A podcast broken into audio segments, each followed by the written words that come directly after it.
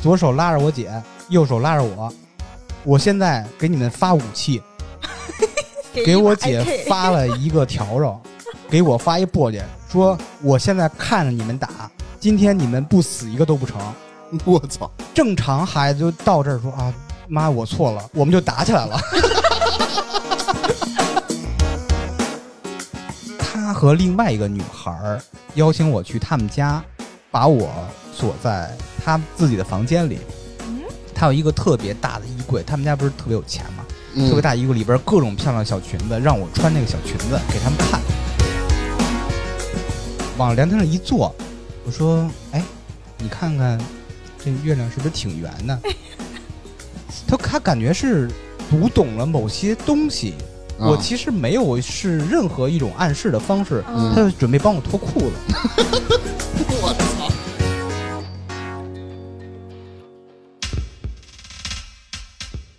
差点儿娱乐城开业啦！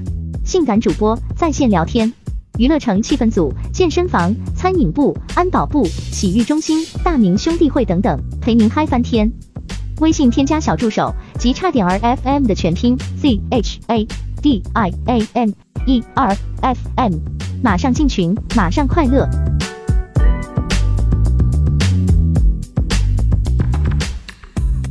大家好，这里是差点 FM，我是大明。我是粗梅，这是其实啊，你们有没有发现啊，在我们的生命中啊，总有很多的阶段感觉到无聊无趣，哎，但是呢，往往当你厌烦、沮丧时，或者是感觉孤独时，总有那么一些不期而遇的小惊喜，让我们的内心变得温暖，生活变得美好，或者生活变得不那么糟糕。哎，呃，对于如何啊去生活，那每个人都有不同的看法。那么，呃，对于如何去热爱生活，那每个人的理由也都不同。那么，咱们今天就聊一聊啊，那些让你哎热爱生活的理由，呃，那些人生中的小惊喜，还有小确幸、小感动好啊，啊。那就是先从我说吧。哦，哎，咱们就先从说家里人说啊。其实啊我我在我小时候，其实我的家家教也是比较严厉的。你就像我父亲，尤其是我父亲，管我特别特别严。你小时候挨揍那点事儿我，天天老挨揍，真的不是严厉的事儿，就是你爹就是一暴君，有可能就是啊。但是他的伴侣不是那个小狐狸。就怎么严厉呢？就导致我每次啊放学回家时候，我只要见着他，我都害怕。哆嗦。对我，我都会特意就是去躲着他。哎，你爸会这种无理由的就怪你吗？那倒不至于，就是回来他会问我，天都犯错呗。回来会问我，哎，今儿学的怎么样啊？比如今儿学了二加二等于四，然后他不问你二加二等于四，他问你三加五等于多少啊？傻逼，那不就是毫无理由的打你对呀吗？他就是想打你而已，找一个 超纲了。找一个你肯定会挨打的理由去打你。其实有时候我小时候真想过，你说我是我爹妈生的吗？哎，你不用怀疑这个，你跟你爹长太像了。你说我父亲对我这么严厉吧，但是我确实说，一般情况下都是他给我钱花，比如说买一些小零食啦这种的。你像我妈小时候就是比较抠，就对我基本上不怎么花钱。她是属于那种，哎，走，下午去去商场，比如说过年过节，哎，我心想给我买新衣服了吗？哎，她都带你逛，你喜欢的所有衣服，不掏钱人不买，人就回来了。那他干嘛去了？不知道？拿我过瘾去了呗，我只能应该就是商场比较凉快。有可能。啊，应该就是让你逛累了，然后让你要回家。对，然后基本上呢，每次就像我吃的啊、玩的啊、穿的啊，一般都是我爹掏钱去才给我买嘛。我记得有一次，就是我大前天我刚跑出去偷玩儿因为我之前也说过节目里跟大家说嘛，就是说我小时候父母给我锁屋里，我他妈翻窗户跑出去，我经常干这事儿。明知道我爸回来，邻居看见会告密，我爸知道会揍我，但是我就管住管不住自个儿，我必须翻出去。对，就瘾特别大。然后回来以后呢，肯定逃不了，就就就我一顿爸回来毒打对啊，回来就哎呦就揍啊。哎 你说我突然笑了，因为想起来嗯一一个之前他们看网上一个人，你俩就是一个 S 一个 M，然后哎，让我特别惊喜的是什么呢？之前我跟他提过，因为上小学好多哎同学家都有游戏机嘛，那时候有 FC 什么好一点家庭条件的买那种，对世嘉机，就是机能比 FC 更好一些嘛。我们家那会儿连 FC 都没有，但是我看好多小朋友都有这个游戏机嘛，我经常跟家里人说，当时那游戏机怎么着得七八百块钱吧，具体多少钱我不太清楚啊。那时候才挣多少钱？是不是？，对对，然后反正一一般的家里人不会考虑给你买的，对吧？一般我都去小朋友家里蹭嘛，为也就是我为什么老爱翻窗户出去的原因，因为我得到人家玩那个游戏机去。嗯然后结果后天让我感觉特别惊喜的呢，是我是我爹，哎。他回来的早，我又跑出去玩了嘛。回来以后，那儿放一个大盒子，我哎呦，我说买一啥呀？嗯，我爸说你自己拆开看看呗。我一拆，打开一看我操，小霸王是吗？啊，小霸王 FC 游戏机。那为什么给你买那个？是你过生日还是你九十大寿？没有，没有任何理由，可能说，嗨，打的有点多了，啊，有一种表示忏悔的弥补，啊，对对，弥补你那个状态。可能吧。然后你说我爸从他不会玩那东西嘛，而且晚上还得值夜班去，因为他是开公交车的嘛。哎，那我想问一下，那个游戏机的盒子上写的是小霸王游戏机还是学习机啊？那早忘了，就是小霸为王啊，是想买给你学习用的呀？不是不是你那种跟键盘似的小霸王学习机，啊不，就是那就是游戏机就是一个游戏机插卡的，嗯啊就是纯游戏机。对。哦然后我爸还陪了我玩了一个下午，他也不会玩嘛。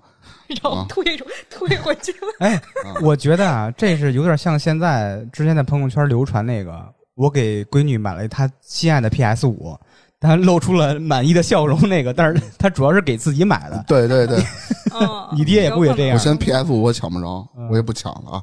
然后呢，其实我爸跟我说的是，嗯，也没图你怎么着，你学习好，你学习已经这样了，对吧？嗯，你也别跟我吹牛，说什么你要考清华北大多大呀就放弃你了？当时十九吧，啊。就是，其实他的意思就是想让他省点心，省心的目的是什么呢？让我少请家长，因为小学、初中我基本上一个礼拜怎么着得有一至两回吧，嗯得叫我爸去嘛。那还是为了自己哈。嗯，对对，就是让他省点心。结果其实也并没有让他省多少心，该请还是请。他就是想啊，把那游戏机买了以后吧，你不翻墙不出去惹祸去了，就跟家自己那段时间，确实是，后来他见我玩的，哎，太多了，给我锁起来了，把你锁起来了是吧？不是把游戏机锁起来了，同时把我关屋里了啊，啊，就是就是这么个事儿。还跟你玩捉迷藏，对，其找游戏机。啊，其实还有一个事儿让我感动，就是属于家人这块儿的啊，嗯是我之前在节目里说过，说我有一哥，但是那哥呢不说现在什么样，可能距离也有一些远了，嗯但是小时候他对我特别特别好。有这么一事儿，就是上小学的时候，因为学习不太好嘛，然后。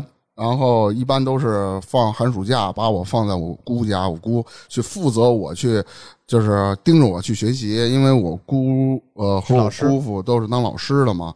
我哥那会儿还在，好像已经上大学了，然后平时他放假也没什么事儿嘛，他就老带着我玩儿嘛，就天天的。有一次我记着他看电影儿，那会儿从小没看过电影儿，就第一回家还是在外边？不在外头哦，电影院。啊电影院我从来没去过，然后突然带我去了，我说什么片子啊？看那海报上就一食人鱼，特别大的一个，就那个，我说我有点挺害怕的。我哥说没没事，其实他想看你，你知道吗？嗯嗯全程给我给我吓得都不行了。然后回来以后稍微缓过来点了，其实也无所谓。哎，到但是呢，晚上睡觉灯一关，那时候呢，我跟我哥住一个屋，是上下铺。我是住下铺，我我哥是住上铺嘛。那灯你关了，那脑子里一闭眼全是那吃人的那个，那我就睡不着啊。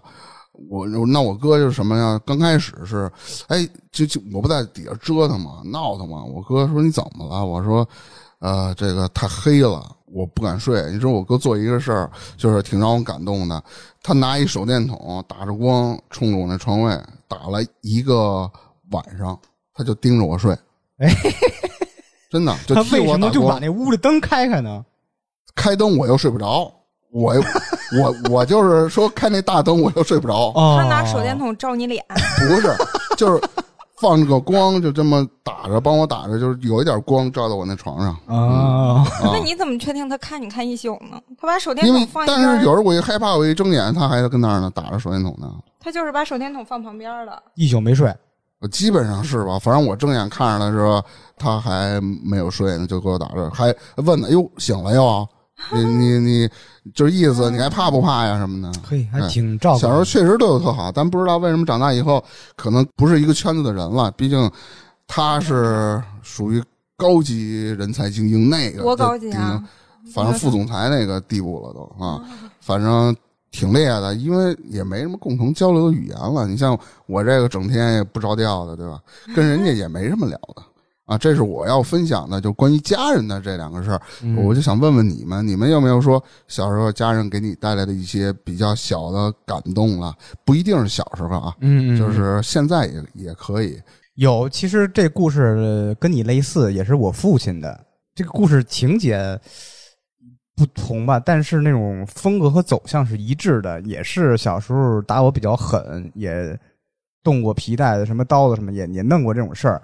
但是啊，大学毕业以后工作以后吧，嗯，我父亲经常跟我一块儿喝酒，嗯，他每次喝多一点啊，都有那种状态。哪种啊？就是一种倔强的忏悔状态，能理解吗？倔强就跟你忏悔，但他还是不认。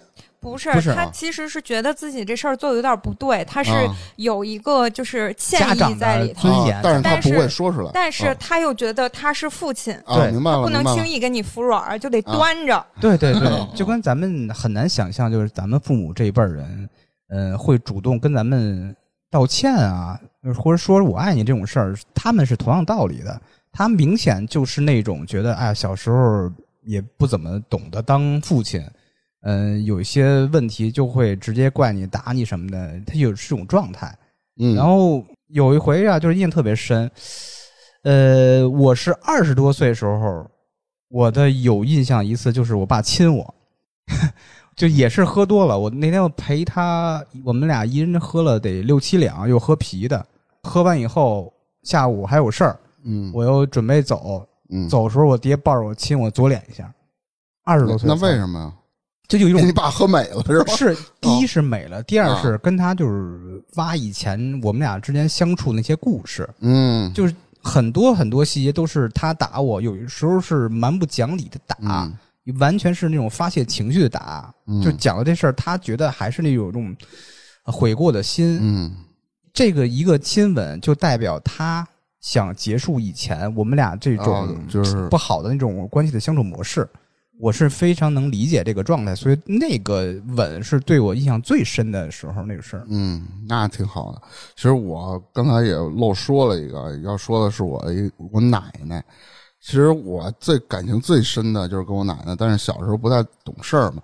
我从小啊，就是我奶奶从去世前啊，一直就特别疼我啊，基本什么事儿都惯着我。那小时候，比如说之前咱也聊过，就是像芝芝，然后偷家里钱什么的，就就就是这个事儿。其实小时候我也会偷，因为为什么呢？因为有的时候就其实就是自个儿手贱，二就是看别人的小朋友哎，天天吃冰棍儿，嗯，什么馋，呃，看人玩一些小玩具也馋得慌，然后家里也没有。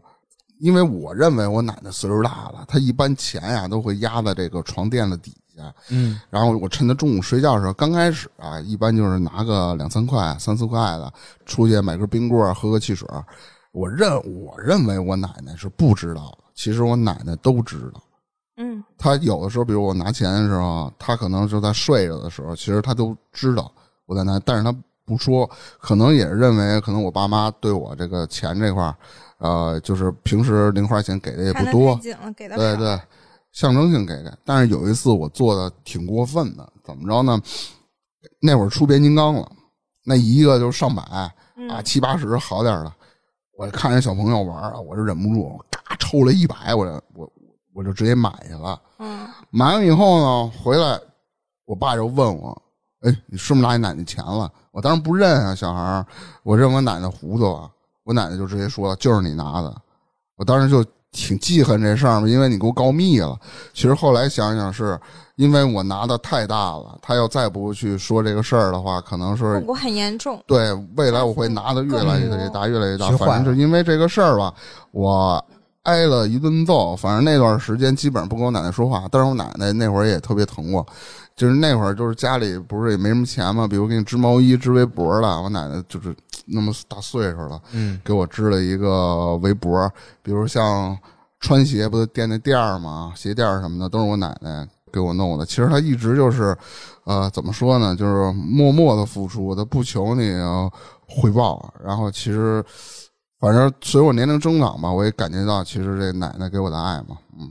啊，我想起我小时候，我妈之前跟我说的，说就是我们家，就是我爷爷家这边，我只有一个哥哥，然后其他的就是叔叔啊、大爷家里也都是女孩儿，就就一个哥哥。嗯，然后正常来说，就好多他们那个年代的人，好多不是重男轻女吗？觉得哎呀，这是我们家长孙传宗接代。嗯但是我妈说，那个时候我小时候，我爷爷对我是最好的。就是其他人，包括我那个哥出生的时候，都什么，就是我爷爷好像都什么都没给，还没怎么着。但是到我那儿的时候，就是给我买了一双小袜子，那种好像类似于小的婴儿学步鞋之类那种东西，就特意给了我一个这个。然后其实我后来想啊，就是我爷爷为啥要把要买这个东西，就是一份心意，他为啥要给我？我后来想了一下，一定是因为我妈对我爷爷奶奶特别好，嗯，就不不是说别人对我爷爷奶奶不好，就是有的时候你那种真心，他们能感受到，就觉得你这个人好，然后对我又真心又干嘛的，对吧？然后我小的时候我知道这个事儿的时候，我当时又觉得，哎呀，我妈对别人好的时候，别人也会对我好，就有一点那种意识。哦，培养了你，就是类似于这种对善待就是因因为我对我爷爷的印象其实特别少，我爷爷我三岁的时候，我爷爷就去世了。我我是我都没见过我爷爷，在出我就是生前就没有。对我嗯就、我记事儿本来就晚，我其实没有什么印象，这些都是我妈给我说我才知道的。但我小时候好像我也我也没挨过揍啊，顶多我爸妈就是吼我两句，骂我两句就完了。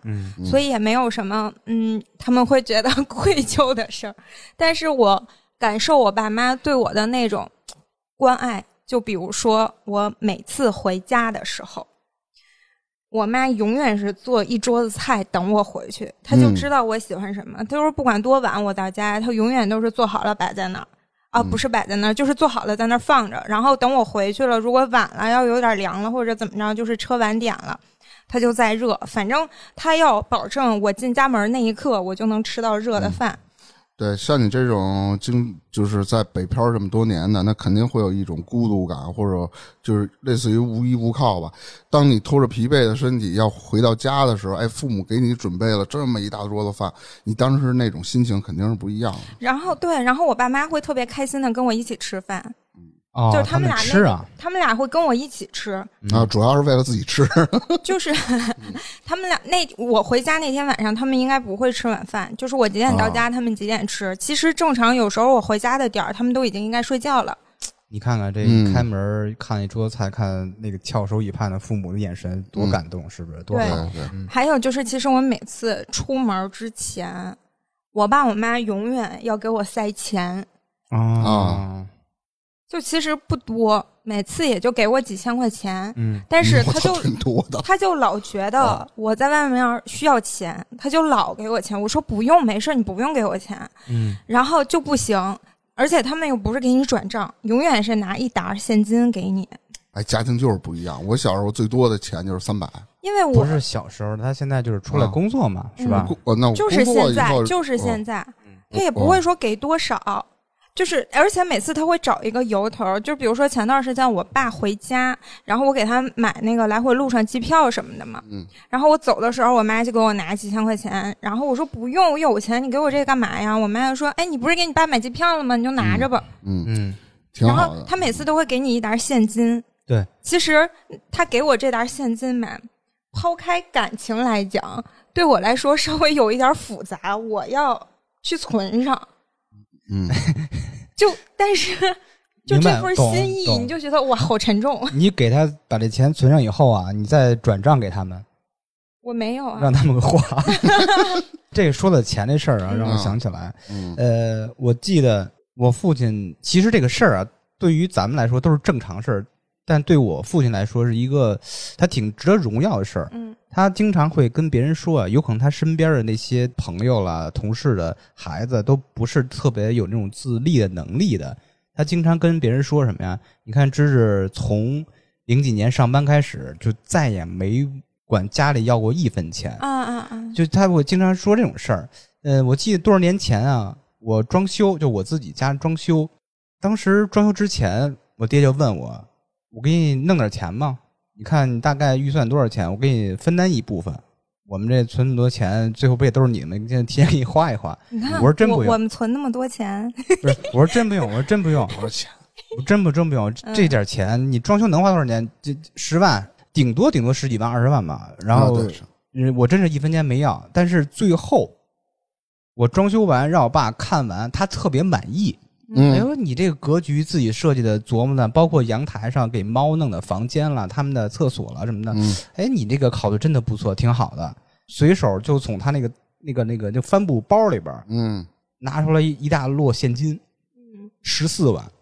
我操，我就他们那边好像就还是更愿意用现金。他会喜欢用现金。对对，我说你干嘛呀？我说不用不用，我之前不是说过咱不那个不需要吗？他说，呃，你呀、自从上班以后再也没管家里要过钱，你装修是很重要，人生很重要一刻，你要收着这个钱，呃嗯就作为我们对你一个类似于成人礼的感觉啊，因为我是自己独立操办这个装修从头到尾的事儿，他们觉得有一种啊，儿子真的是长大这种感觉，啊。是这种心境。挺好。我想起来，我妈之前就是前段时间，她闲聊的时候跟我说，什么她跟我爸打算什么，比如说把这边房子卖了，去哪儿再买个房子，能剩多少钱？这个钱怎么着？他们大概会留多少？剩下钱什么的，就全打给他，全给他存上得了，怎么怎么着的？嗯他会把这些想的特别全，然后给你准备好。这对这算婚前财产，嗯，是 别让你男朋友听见这事儿。你跟他说不用，根本就不用这些，我自己挣的，我我够花。我要是想在我自己存，或者我自己想办法什么的，对，你不想拿他们的，对，你看但是他就会给你想特别多。你妈啊，永远觉得你没吃饱；你爸永远觉得你没钱花，嗯，这就是父母这个心嘛。对。嗯，所以每当我难过的时候，一想，哇塞，我爸妈对我这么好，哦我干嘛要对我自己不好呢？就说这个，突然想到，不是你们都知道我一姐嘛，就只比我大四岁啊。嗯对，你说吧。对，小时候我们相处，其实说实话不是非常好，嗯经常吵嘴，甚至那个动手打架。那时候我也特小，她也岁数不大，就就就就非常的不好。我记得印象特别深啊，小时候给我妈逼的没辙了，我们俩老打老打。我妈说：“行，这么着，左手拉着我姐，右手拉着我，我现在给你们发武器，给我姐发了一个笤帚，给我发一簸箕，说我现在看着你们打，今天你们不死一个都不成。我操，正常孩子就到这儿说啊，妈我错了，我们就打起来了。真厉害。啊，打到一半，我妈说跟我想的不一样。不是，他分这武器，一个笤帚，一个簸箕，就一个矛，一个盾，等于是哎 哎是吧？啊、我妈原想是把这个事儿啊中间有一个停顿发武器，觉得还有什么骨肉亲情在，不会真打起来。刚一下，哎呦，打的还挺狠，咣咣的。印象特别深，就是以此类推，就基本上我跟我姐就打的非常的哇哇昏天黑地。对，就打非常容易产生矛盾、打架什么的。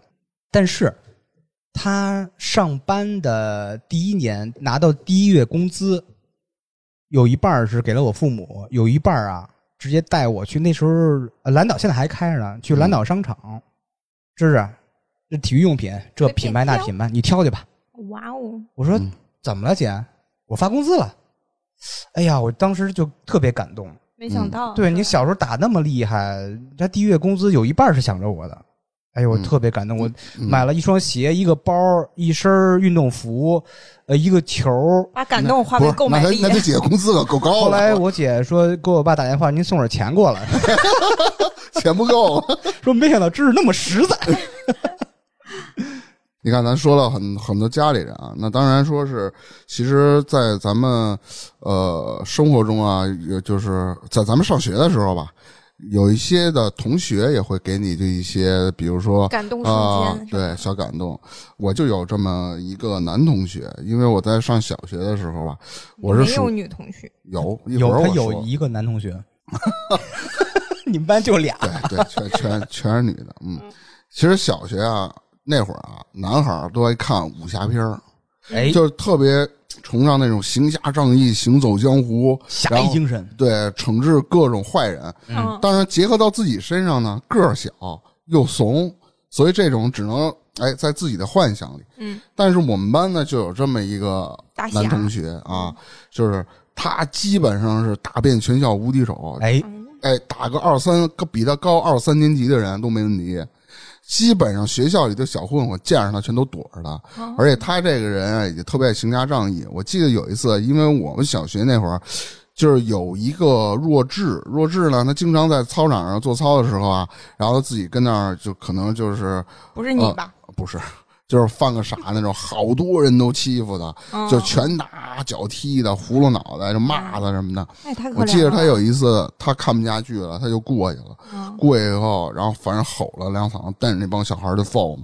自打那以后，只要他一吼，所有人全都走。那个那个弱智再也没被欺负过。真好。后来呀，好像转学了，具体谁转学了？那个行侠仗义的是吧？不是那个我脑弱智的子有问题，就没再看见过他了。就是有一段时间，后来就再也没见了。突然意识到一个问题，嗯是一个 bug。就是他大，明就读的学校有一个弱智，你就读什么学校？并且咱俩是同学，所以我说那不是你吧？不是我，操，怎么能是我呢？你不是开过证明吗？当然，在班里啊，他也帮助我。之前芝芝也提过嘛，他也帮过芝芝嘛。反正就是挺厉害的这么一个。但是后来就没再见过了，好像当兵去了。之后的事儿我们就不知道了。嗯，还有一个是我的小学，也是小学同同学，但跟我们不是一个班的。一般小时候那时候我学习不好，班里最淘的，经常请家长。那除了扎辉他姐啊，就是我们有时候他姐不，他不在乎这，跟我们一块玩以外，还有一个姑娘也跟我一块玩。就是基本上在我小学的时候啊，反正女孩都不爱搭理我，男孩也不爱搭理你啊。就太淘了，经给点常面子。不写作业啊，发个站请家长，天天的就是这样。就是说淘气型的标杆一般的，你想那个女孩，她能跟我玩一块儿去，因为我玩的都比较脏啊。你小时候就这样？人你看人家都玩一些高端的，哎，请到同学到家里来，家长给做一桌子饭是吧？嗯哎，吹着空调，哎，玩着游游戏机啥的，可能玩玩纸牌了这种的。我这家里没这条件啊，我也不爱，我也没法说叫女孩去家里，我们家平房。那种也没有说是这么好的条件吧，一般我就带着女孩外面野去，怎么野啊？就她能跟我一块野，而且她家里还特有钱，她是属他爸是做买卖的，应该当时算富二代了。我为什么说他算富二代啊？我后面我见着一个东西，我就认为他可能家里有一点钱啊。我先往前说啊，你知道我拉人干嘛去了吗？冬天，也都冬天不都是有的小孩哎打雪仗什么的，啊但是那个下雪那雪已经化了。我说咱玩冰滑梯去，哪有冰滑梯呀、好多那种现在的，就是现在也有那种的普通的红砖楼六楼，嗯，六楼每一个单元门口有一个垃圾道，垃圾道，我操！垃圾道呢滴的水滴的水，反正说哎弄成一个跟那个 跟滑梯似的。天哪！你得钻里边刚开始我们俩不知道，你知道吗？我说：“哎呦，我操，冰滑梯，咱俩玩去。”啊，就出来了，什么味儿啊！我操，出了一身他妈那臭味儿。哎，那姑娘还玩的挺挺美的嗯啊。然后然后玩完以后说：“哎，有股怪味儿啊，你去我们家洗洗手呗。”哎，去到他家了。我一进他家，我傻了，嗯，一柜子，柜子里呢，基本上我都没见过的啊，但是是有中文字，我我能念出来的，什么人头马、学尼诗什啊，什么 XO 那大瓶的。他说：“哎，你尝过喝过吗？”我说：“能喝吗？”没没事偷，他爸酒给我倒了一杯。那时候 XO 可我操，倍儿有面儿！一想我喝过 XO 了，谁喝过？嗯这小学咱就捋吧，嗯没几个人喝过。但是虽然喝了吐了，喝多少啊？喝满满一杯 我操！啊，就没没就没喝过嘛，就是玩的特好。然后上初中也是跟我们一个班的，但是后来呢，就是再也不跟你玩冰滑梯了吧？就不玩了。那会儿就小学时候一块玩嘛，然后上初中以后就是接触也没有那么深了。嗯，然后好像说我之前知识跟我说过，好像说去日本了。对，去日本，啊嗯然后现在也不知道，好像那会儿弄校友录的时候，你还找着他了，还对还问了问。对对对，其实有机会，真想着说是，这如果真有机会的话，他能回来的，能联系上的话，嗯，哎，吃顿饭聊聊小时候挺好的。那你这个让你觉得特别温暖、感动的点在哪儿啊？是喝了 SO 了，温暖感动的点就是富二代跟你玩冰滑所有，的女孩都不搭理我啊。嗯啊嗯。他看到大就跟你玩那时候其实已经很自卑了。异性友谊的可贵之处，在瞬间让他给爆发了。哦。啊，对，就是其实我跟那女孩是有故事的，嗯啊啊，是特别哦、那女孩跟你玩是为了接近知者，不是不是，呃，我先说呃结果吧。我们俩最后一次联系，也就是所谓那个多少年前那种校友录嘛。我向她提出一些不合理的要求，比如后来就再也没有联系。比如不是，嗯不是你想那样。我这个前提不是我这个前提是他在呃上初一时候对我提出过不合理要求，什么呀？到底是 这个不合理的要求到底是啥呀？我只是就是来什么他来损他这个我的不合理要求。嗯这个事儿是怎么回事？我之前节目好像提过，还是在别的台提过，忘了。嗯他和另外一个女孩儿邀请我去他们家，把我锁在他自己的房间里。嗯，他有一个特别大的衣柜，他们家不是特别有钱吗？嗯，特别大衣柜里边各种漂亮小裙子，让我穿那个小裙子给他们看。不 是不是，等等等等，这个瞬间让我特别感动。全全是女孩是吗？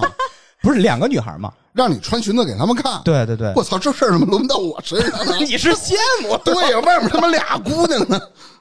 这个小瞬间让我特别感动，觉得他们真的把我当姐妹哦，啊，啊、虽然这么往回看，就感觉是一个不合理的这个小要求，嗯。呃，但是后来我是反击他了，他你让他他认真了。嗯 我们我那个具体什么要求我就不说了，就反正他再也没理过我，嗯，嗯，也挺遗憾。但是那个瞬间，我穿上裙，不是不不没穿没穿，啊，他还是穿漏了。他把我关在房间让我挑裙的时候，我觉得啊，这个瞬间太好了，他把我当真正的姐妹了。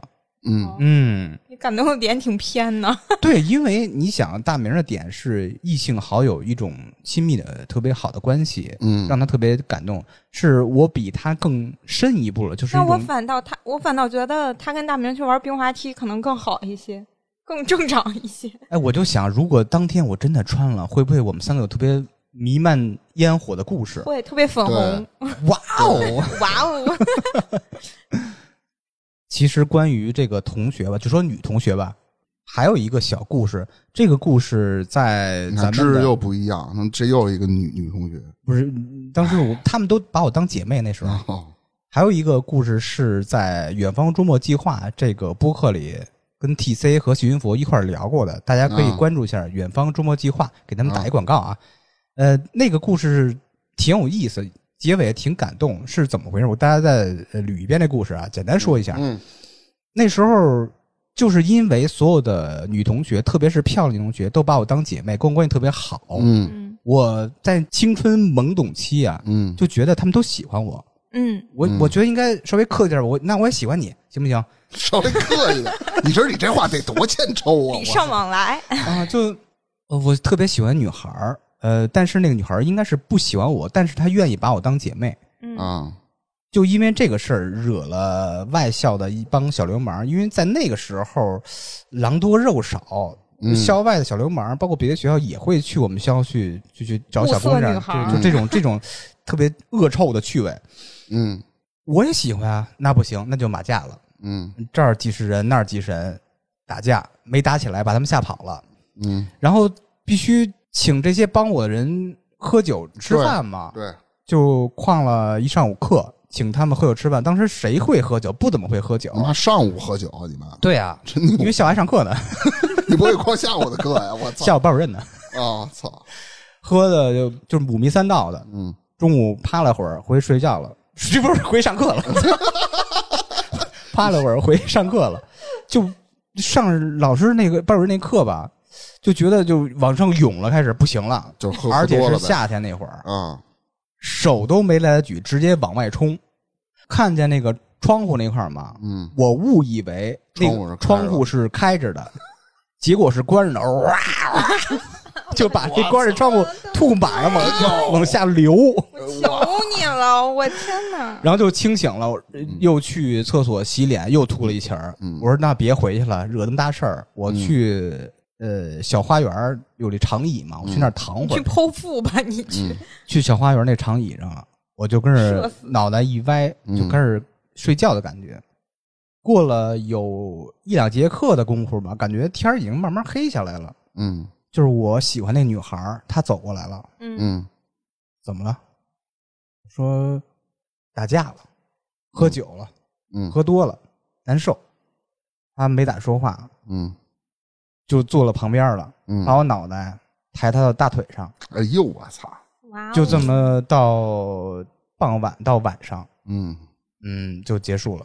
哎，这个场景是挺美好的，夕阳西下。对，对。有一个然后你你又吐人腿上了，没有没有没有。有吐腿的故事，后边说顺着大。腿往下流，我天哪！你不觉得这个瞬间其实做一切都值得吗？嗯，挺嗯。挺美好的。哎，，那我想起一个类似的，嗯就是是呃，就是一个上学的时候，一个小男孩儿也是，他好像就是他应该喜欢我那个时候，然后那个男孩儿呢，你不是太肯定，他应该喜欢你，对，因呃因为好像也没太直接说怎么着，嗯。但是我就觉得有一个瞬间特别可爱，就是我们那个时候是操场分前后的，嗯后操场就是那种塑胶跑道啊、草地什么的那种特大的，什么嗯主席台那种。前操场就是很多我们教学楼里教学楼比较多，就是并排，然后有那个卫生间什么的那种，就是水泥地的那种活动的。我们经常很多同学下课就会在那玩儿，然后。嗯，有一天也是下课的时候，我和我当时的同学在那儿等着，然后那个男孩他们班的女生就过来跟我说，说他今天剪了个齐刘海儿，他就是他今天剪了个头发，但是把他那个头帘剪的太齐了，他觉得像小姑娘，特别不好意思，嗯就跟我说了这么两句话。然后我就看他从那个男厕所那个门里面拐出来，正好看见我了，然后就是自己摸了一下自己的头发。然后就特别害羞的那么一个表情，哎呀，我当时觉得生活太美好了，那种啊，那个能体会到吗？虽然我没听懂，但我能理解那也没听懂感受。嗯，就是一个挺十几岁的少年，特别害羞的那种状态，你就、嗯哇，好美好啊！而且对你还有朦朦胧胧的感觉，嗯，就你对他也有朦胧胧的感觉。就反正那个瞬间，我觉得记得特别好哎特。清纯小男生，嗯这脑袋上都要套他妈粉红大屌，不是，关键那小男生那个露出大脑背儿，哎，你看我这屌，什么？不要破坏我美好的故事这。小男孩是一独角兽。苏梅这个又让我想起一些小的往事，嗯又是一个跟女同学小又一个，哎，但是啊，我操我觉得啊，这个女同学应该更愿意管他叫男同学，啊，因为这个女孩儿大明知道啊，就是咱们初中那个女孩儿，有一个女孩儿也觉得她好看，男孩儿也觉得她特哦，帅知。道是是谁，那个她本身的比较中性，呃生理性别应该是女性但是她应该是比较倾向于当男孩儿那种人。大明儿现在充满了嫉妒。你看咱俩一个男同学，啊不是这我并不嫉妒这他啥也没这我不嫉妒有的，这我不记得他就一大哥拯救另外一孩子的故事。这个同学呢，我就说说他同学吧，别说男女同学了。嗯当时是班主任打了我了，但是是委屈的，他把我委屈了。啊啊！明白。然后我就特别的垂头丧气的往回那儿一坐。嗯我跟他平常就那个同学啊，是平常基本是没有任何交流的，没有什么任何来往，基本都不说话那种。有时候就是狭路相逢碰见什么的，就点个头这那那种，基本都不说侠狭路相逢勇者胜，亮剑 得有亮剑精神，就就是这个意思。其实很生疏，嗯他就递给我一张条儿，是啥呀？写写的就是我被冤枉被老师打以后，宝贝儿别哭，不是就写了。哎呦没，你感觉调戏我？他就写了，没事儿，大家都要知道这老师傻逼，就完了。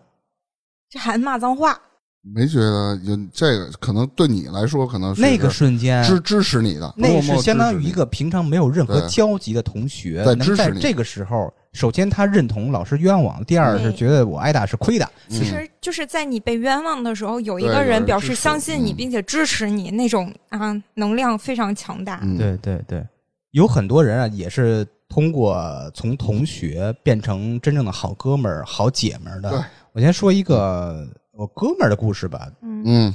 就是我从零几年上班开始吧，一直就当服务员嘛，在酒店嗯。挣的非常非常少，跟几个哥们儿吃饭喝酒肯定是断不了啊，就嗯。真的是从头到尾就没让我花过一分钱，啊包括去唱歌。啊，哦，那挺好，这哥们儿介绍给我认识。有一天发生了一个事儿，那个瞬间让我觉得这一这辈子要跟这个哥们儿做一辈子哥们儿，这个有点绕啊。嗯我决定要跟他成为一辈子的好朋友。那嗯，那天去唱歌啊，觉得他们就是对绿茶喝威士忌是特别土。嗯，我说啊，这个威士忌你别浪费它，别糟践它了，自己喝纯的。然后就他们就开始喝纯的。没有，他们兑绿茶，我开始喝纯的，就连冰块、连水都不搁那种的纯的黑方。我操，那很难喝。我得喝了小一瓶儿。呃，最后一幕是什么呀？呃，也不是最后一幕，就下一幕是我正在那个姑娘腿上吐，哪姑娘啊？就一个非常漂亮的小姑娘啊，哎呦呃，她穿的一个是一个那个小皮裤，那涂人皮裤上了。呃，我就是相当于就是身子趴在他腿上，就哇哇哇吐，就给自己不是，你是想吐啊？你还是想趴着？给给自己吐醒了。下一幕，嗯下一幕就是在医院门口，就那哥们儿把我送医院去了，因为就感觉就把我弄不醒，就不省人事那感觉不了。休克了，感觉都。啊，对，但其实只是喝多断片儿，完全就没有意识这个状态。其实你死死是死不了的。但是那挺吓人的，万一把自己对呛了。对他也没见过我这种阵仗嘛，直接把我送医院去了，嗯给我什么交费的、打点滴啊，陪着我这那的，然后给我买水什么，喂我弄点粥什么的，嗯就补充点能量嘛。结果啊，忙忙叨叨，忙忙叨叨，忙忙叨叨啊，把他的手机和钱包全弄丢了。啊，他手机钱包对弄的。哎对，我倒啥都没丢。呃，第二天 我是丢人了。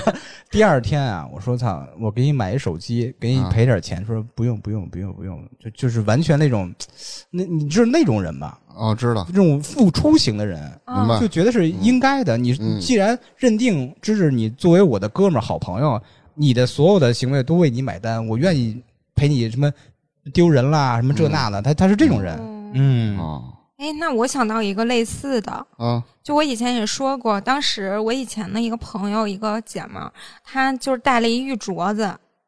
我们在那聊天的时候，他给嗯我看，然后就说什么他妈哪儿给他买的什么的。我们在聊他那个镯子，他拿下来给我的时候，我们在那儿边说话，那个手就是也不知道在干嘛，反正一边看着镯子，一边这个那个。哎，突然那个镯子碎了，啊，啊就碎成两半儿了。哎呦，啊，我当时真的特别慌张，就是人那镯子买的也挺贵的，而且那个时候我们年纪都不大，就感觉哇，一个玉镯子，你下意识就会觉得它特别值钱，嗯，然后就给人摔了，而且是我我自己亲手摔的，明白。完全是我的责任，我当时都傻了。但是我还没说什么呢，他就就是我还没反应过来什么的时候，人家自己把镯子捡起来呀，然后自己是叹口气，操，四 十万，然后我当时就特害怕，我就问了，我就自己嘟囔了一句，我说这可怎么办呀？然后他说：“嗨，没事儿，就这样呗。嗯我说：“但是它碎了，因为我也不知道我应该怎么办，嗯因为我那时候想的就是我怎么跟我妈说陪着这镯子，然后她就说没事儿，我就跟我妈说我自己摔的，然后就放包里了。真的是和田玉，还真不便宜。她又说我就跟我妈说是我自己摔的，然后放包里了，然后这事儿人提都没提过。哎呀，那个瞬间是不是觉得特别感动？妈呀，我都快哭了，我都想给他跪下。是还真是嗯有时候是小事儿和某个瞬间是检验一个人的最好的时机，是不对是？，对，嗯，那正好，那个我在最后分享一个关于女同学的故事啊。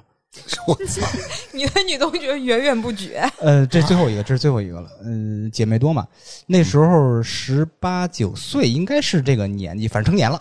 啊！我先铺垫好，成年了。你看这不是正经事儿啊！啊，这你哎，什么事儿？我们俩是有一种那种暧昧关系存在的。嗯我们俩去哪儿看完电影，还是参加一个什么音乐节，还是什么这那一个活动，已经嗯特别特别晚了。我提议去酒店休息，我惊了，但是啊，挺这挺牛逼的，真的。嗯没有，他已经做好准备，当天晚上不回家了。这是后来就我们就是就交流就是复盘的时候说，还要复盘啊？嗯，那听你的意思，他还是走了。但是他拒绝了。那我说怎么办？齁热了，咱们去找一个阴暗的小树林儿那块儿凉快儿。你心里想，我操，牛逼，房钱省了，是吧？没有开房不行，来野的。不是，我就说为什么呃说找那儿，因为那儿一个小凉亭，嗯，我们俩可以谈谈心嘛，谈谈未来的是非常理想。非常的啊方便。对啊，往凉亭上一坐，我说：“哎，你看看这月亮是不是挺圆的？”他他感觉是读懂了某些东西。啊我其实没有是任何一种暗示的方式，嗯他就准备帮我脱裤子。我操！哎，这请让我联系一下，月亮挺圆的和脱裤子有什么关哎，系？去赶赶赶紧说，赶紧嗯，我我期待下个。但是就是下一幕就一落千丈了，嗯刚脱完还没掏出来呢。那时候是有联防的，你知道吗？啊，我估计你哥带着联防，拿一手电就照我。哎呀，打头应该是你哥，忙呢。然后我特别羞涩，开始 把裤子穿上。你妈逼，怎么没然后开。然后然后你你没说一个，还是去酒店休息这？回这会儿玩的是 callback 是吗？他哥都来。嗯，这个事儿啊，那个瞬间我觉得嘖挺好的。后来我哪们俩个就给你脱裤子那瞬间？对我们俩的复盘啊，是已经是很多年以后了。嗯，当然现在也没联系了。你没问他为什么看到月亮就要给你脱裤子？不是他懂，他懂这个事儿，他经验比较丰富。我操！他为什么没有同意去酒店啊？嗯想给我省钱，啊因为小男孩十八九岁是特别好面子，嗯，不可能让一个女孩去一个一般特别次的酒店，这是一。第二呢，得去总统套？不好意思，嗯怕我不好意思，知道吗？所以在公园的就是那个瞬间，我觉得是真的非常知书达理、通情达理。完哦，你你他妈感动是这样的？我觉得挺好的。嗯就这种女孩，真的在那个时候是非常难得的。嗯，就是主动给你脱裤子，不行，我已经陷入回忆了。你们聊你们的。操什么玩意儿？你看，知道他也说了这个脱裤子的事儿，甭管甭管他这个他这个感动在哪儿啊，咱先不聊了，不不不，先不提他这个。不是，我只想说，现在要是再出去，请各位女性，请不要给男的省这个钱。对，你看咱们说了，都很多是咱们身边认识的人，你包括哎朋友了、长辈了了、家里了、嗯同学了，哎，你们有没有遇到过？比如说，呃，陌生人给予你们的感动？其实我就遇到了这么两个事儿，是我能想起来的。因为有时候，比如说这个事儿，我还是多次遇到过。因为我小时候有一毛病，就爱丢三落四的，不是忘拿钱包了，就是就是家门钥匙就忘拿了。而不是往往往你上学的时候，你需要坐交通工具的，那时候最普遍的就是公交车。对，哎，有的时候你掏兜一上车，我操，钱没带，然后会往往有这么一些人，比如说一些大妈，或者是就一些呃，可能是工作了的那种姑娘，然后因为我小孩嘛，也没什么钱，然后或者是这个事儿，我是小学也遇到过，然后反正上大学了也遇到过，人主动跟你说，哎，小伙子别着急了，大妈这儿有钱。或者说，哎，你这儿没钱，我帮你结吧，结了一结直接付的车费。哎其，实这个挺感动的，让我知道，其实在这个社会里啊，还是有这种热心的人愿意去付出或者怎么着。你说到这儿啊，嗯我得自我表扬一下。你们看我这公交卡包嗯里边有一张公交卡之外啊，还有一百块钱零钱。嗯哦啊，你看啊，你就跟人结账似的对，啊。你知道现在老遇种这种情况，我老嗯坐呃公交车什么的，比如说他那个刷码失败，嗯。或者这卡消磁了，他没有任何现在没有人带现金出门的习惯嘛，我就特意准备了，你看一二三四五五个一块，嗯。一个五块，嗯，还有若干十块二十块，就给这些人准备的，放在卡包里吧也不占地儿，万一别人有需要的时候，是不是能嗯用上？我是不是？真的，我都替感动了，对陌生人的善意，我要把嗯你这个故事记下来，以后去别地儿讲。嗯对，我也穿上，我兜里还揣一 一千的九。你刚干嘛哗哗掉一地。嗯哎，那我想起来，我前两天就我们家邻居的事儿，就是我寄快递的时候吧，我把那个收件的那个什么，就是地址，我是直接发给人家的。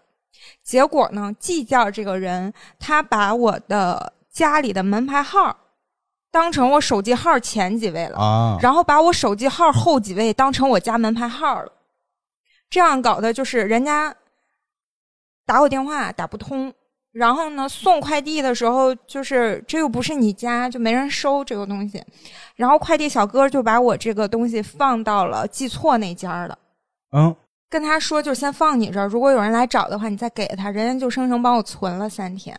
然后当我收不到这个快递，我去联系那个寄件人的时候，嗯他就把这个情况告诉我了。我一看他填错了，我就颠颠颠跑到我们楼下的那那家去找人家去了。结果那家人吧，是他们家应该也是个合租的那种，就互相不认识那种合租。嗯然后一个女生给我开的门，我跟她说了情况之后，她说她不知道，她说她家里另外那个人没回来，让我等一下，还特意记了我的电话，嗯，然后跟我说了一句我觉得特别就是人家特别负责任的一句话，她说你放心吧，等他回来我帮你问问找不找得着，我都给你打电话。哎呀，真热心啊！嗯，就是邻里之间的。然后对，然后那天晚上大概那个十十点左右吧，他家里另外的那个那个人应该是回来了。嗯然后俩人帮我找了，找完了帮我把东西给我，他给我打电话说我找着了，你来拿吧。我就十点多颠颠又跑人家里去拿的。嗯，哇塞！当时觉得我我又幸运，然后人家真的是特别好心。来自陌生人的善意。对，嗯其实我还要遇到一个事儿，就是我在上大学的时候，一般我就是走读嘛，然后学校挺远的，你要骑自行车的话，怎么得一个半小时，而且我每次的话，我都是从四环上走，嗯辅路。你想四环周边啥也没有，对吧？然后有一天呢，我就是兜里就揣了五块钱，然后呢，我那车胎还老经常会被扎。我这钱就是整天背着，就怕这个你得罪谁了？不是，就是骑着骑着它就扎了。我那 怎么就老扎你？真的，我就是那，我就我现在骑的这辆摩托，我都补了四回胎了，我可能就命里犯这个。你知道吗嗯，命里犯犯这儿就那天啊，还特别巧，嘿，出门啊有卖那个盗版光盘的，跟这有什么什么关系？听着，特别巧。你把盗版光盘买了是吧？我家花了。对，我操！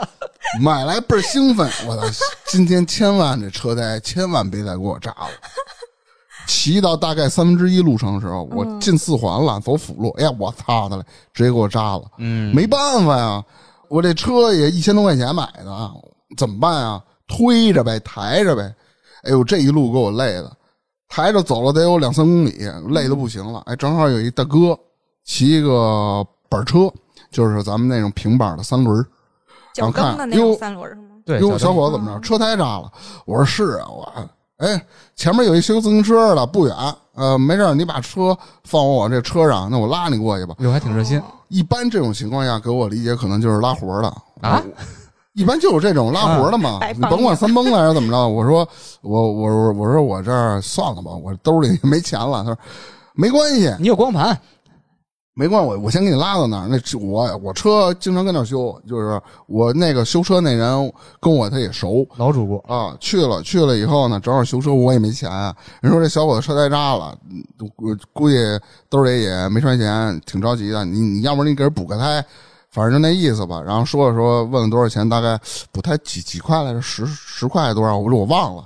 然后人说没事不着急，你什么时候路过你再给我送过来呗。然后第二天我给人送过去了。嗯但是中间这个就是，首先是这个大哥免费说拉我，就是看我难难了嘛，就给我驮过去的。二就是这个修车师傅也没要我钱，当然我第二天给人送过去了嘛。但是我觉得这个挺挺挺感动的啊。就是那种遇到那种其实事儿不大，但是让你特别崩溃的那种小事儿，对，这种时候有个人来帮你，而且是主动帮你对，那是最不求回报的，不求任何的啊。嗯其实你看啊，咱们说说的一些都是发生在自己身上的。嗯那你们有没有看到过或者经历过的，就是一个第三者的这个是经历的这么让你特感动的？第三者，嗯啊，之前我妈跟我讲过一个事儿，就是她有一次晚上，就是和我爸两个人应该是晚饭结束之后去遛弯儿，嗯然后路上走着走着，就是突然有一个小姑娘。就走到我妈旁边儿，然后就说说阿姨，您能不能帮我个忙？我跟您一块儿走一段儿。她说后面有个人老跟着我，跟我一路了。哦，然后我妈就怕就是真是有坏人跟着小姑娘什么的，然后就是和我爸一起，就是也当遛弯儿了嘛，就把人那小姑娘正好送回他们家里去了，哦。就是到他们家楼下，然后在那个门口等了一会儿，然后那女孩自己回家了。嗯，嗯，这挺好哎。这是咱们平时都会见到视频里有一些，比如说是交警站岗，有人从车里扔把伞，或者是啊，有人直接给他撑伞，只是咱在视频见过，但是我在现实生活我是见过的，当然跟交警这块是没什么关系啊。但是也是有一天，因为我们家那边就是经常有一些捡破烂儿的，嗯然后有一天下大暴雨，真是特别大。然后呢，当然那些无家可归的人就找地儿避雨嘛，其实也没地儿避，就坐在马路牙上就有一个树，然后正好是一个女大学生，因为我们家离大学比较近嘛，嗯，就是拿把伞就就帮那个人撑着，然后那人也饿了，然后可能给他买了一个火烧还是怎么着，然后就一边撑着一边看他吃，我觉得真的挺好的。哎呀这，那个地方那个场景太美了，就那个显得那女孩儿都特别美。对而且我们家那边野猫野狗也特别多，我经常会看着很多野野猫野狗。刚开始不知道，哎，总感觉这野猫和野狗总去一个人家里头去，就是住那儿的邻居。嗯我说那我往他家跑干嘛呀？其实那个怎么说呢，管他叫大姐吧。大姐其实在哎拿出自己积蓄，经常在喂这野猫。它的出发点是好的，但是首先说呀，我也是有两只猫的人，但是我并不支持这种做法儿。我觉得最好的做法是主动帮这些野猫野狗，就是流浪猫、流浪狗去做绝育，不让它们再继续哦繁衍了。对对嗯，你如果不做这一步的话，纯粹去、呃喂养这些流浪猫、流浪狗的话，你越来越多越多，你是嗯，没有精力和没有能去全部去管它们的。可是你也没有那个精力去给它做绝育啊。嗯，其实对有很多公益组织是可以做这个事儿的。对。嗯，反正我觉得表现了善意就挺好的。对对对，嗯还有时候，你有时候，比如说表面看起来啊非常糟糕的一个事儿，嗯哎，它未必它就真的是坏事儿，也许啊，它会给你带来意想不到的一些小惊喜。怎么说呢？这是我经历的一个事儿啊。嗯我其实有一段时间啊，生活真的很糟心，不是因为什么吧？当然感情啦嗯也嗯有关系，公司拖欠工资，嗯然后找工作的时候也特别不太顺利为什么呢？就因为文凭这个事儿。嗯，然后人人很多都要九八五二幺幺了，我就是一普通专科毕业，是吧？就是九幺幺，嗯，嗯，操，操！这是那段时间弄得自己啊焦头烂额的，甚至都开始怀疑自己了。我我是不是能力不行了？是啊，我都一个他妈问。其实啊，你有没有发现啊，是有一句话的，这句话叫什么？好事多磨。哦，嗯就是你认为特别糟糕，很多事儿都特别糟糕了，在你这儿，你可能就会有一种，比如说是，哎，真的生活过不下去了，你就会可能会产生轻生的这种念头我啊，会有这么这么这么批人，是是是比，如赔了钱了或者怎么着的，对对吧？然后其实已经这么糟糕了，但我自己我得调整过来啊。那我索性操，我兜里还有几千块钱，我都不管了，我什么都不想了，我破罐破摔了，过了，对怎么感觉？我直接去青岛了，嗯，哎，去他妈青岛玩的还不顺，玩了四天，三天下大暴雨，等于说那四天有三天半时间我都在酒店里窝着，啊，然后外面吃海鲜，好不容易赶上天晴了，赶紧找那司司机师傅拉我去那个呃，就是他们他们青岛有一个就是海鲜小吃街，对、嗯啊，吃的还不是太干净，就是反正肠胃炎回来就是就就又拉肚子，哎太呦，惨了。嗯，然后呢玩也没玩好，然后带一身疲惫回到家了，还得犯愁，那工作怎么办？哎，结果玩完了以后呢，随着这个时间慢慢的走，呀，有很多小惊喜就来了。哦首先买彩票中奖了，哎中了十块，哎，因为我从来我就从来都都没中过嘛。是可怜人儿的中十块 高兴成这样，然后拖欠的工资加补偿，哎，给我到了到了，到账了，是吧？这个哎，然后又很顺利的找到了工作，人不看你文凭。嘿，啊，而且这工作离家还特别近，骑车五分钟。就那时候我找的工作是离家最近的，真好嗯，而且呢，那会儿是因为之前也贷款买的房嘛，但是一直在拖着没有交付，哎，房子也交付了，你就会发现啊，你之前的一些糟糕，特别特别糟心，慢慢慢慢的，哎，生活着好起来了。触底反弹了。嗯，就是不经历风雨，怎么见彩虹虹？哎呦我天，放过我，哦，其实我就说这个事儿嘛，就是好事多磨，不要轻言去放弃什么的。哎，对对对，啊，这这这事儿已经这样了，那怎么办呢？一定要坚信啊你爬出这个坑，你就会越向高山。然后越再掉爬入一更深的坑。你你爬出这个坑，后面还有一个坑，传递正能量。嗯，所以别着急。其实还有说，比如说邻里之间，就是从小到大家里的邻居，嗯，然后你会发现啊，你隔了这么久，偶尔你去回家的时候，你还会看到邻邻居之间的这种哎互相帮助的这种友谊。比如说谁家做好饭了，嗯，然后哎我们家新包的粽子，你要不要尝尝啊？粽粽子，啊，粽子你要不要尝尝啊？嗯哎，我们家新啊今天新包的饺子啊刚出锅了，哎这个馅儿好，嗯嗯都互相还有这种交往，而且是。比如说有个七八年都没见过的邻居，然后知道我你我知道我媳妇怀孕了，然后人家整个他们家闺女刚生完孩子，嗯，两千多块钱的吸奶器，人就问你用不用，用我给你拿来，就一分钱不要。那种东西，你说搁现在咱挂闲鱼上，那一千块钱咱也能卖吧？嗯，对吧？所以这种还有一些就是小孩用的东西，人都会想着你。所以这时候确实挺让我感动的，这么这么已经不是那时候候你小时候打一小报告的那些邻居了，是吧？那长大了，也打报告，嗯，而且除了这些你经历过事儿，比如说还有还有一些比较小的事儿，哎，比如说暴雨天之后，然后晴空万里，啊，当然心情也特别好啊，蓝天白云。当你去放松的时候，比如心里比较压抑的时候，哎，今天蓝天白云，你看到某些景色，对。你也会特别舒服。想起来我们家里一个事儿，就是我有一年回家的时候呢，他们发现小区里面有一个小偷，主要就是在我们那楼里头。嗯其实大家都没丢什么东西，就几个人，有几个人放在外面的鞋给丢了。那时候大家都在开玩笑说他为什么要偷鞋，而且都是穿过的那种。嗯，但是呢，就是你也不知道他为什么，这个小偷是为什么，他想干什么。但是他每个楼道他都有监控嘛，楼道里他就会趴着那个楼道口，然后看各家怎么着，反正挺吓人的。有一天晚上大半夜，就那个我们家那小区楼里面所有的业主的，就是那个男同志，都下楼，大家一块儿齐心协力的抓小偷。就嗯觉得哇，这个就是邻里之间的团结还挺好的。然后还有我我们家小区，就是我爸妈住的地儿吧，有一个就是收废品啊，就是捡破烂儿的一个阿姨，就是年纪也挺大的了，一个老太太，她就是。好像我听说，就比如说小区里经常会有人自己用不到的东西啊，或者是淘汰掉的东西啊，有一些就是还挺好的那种，你扔了又可惜，就会给他。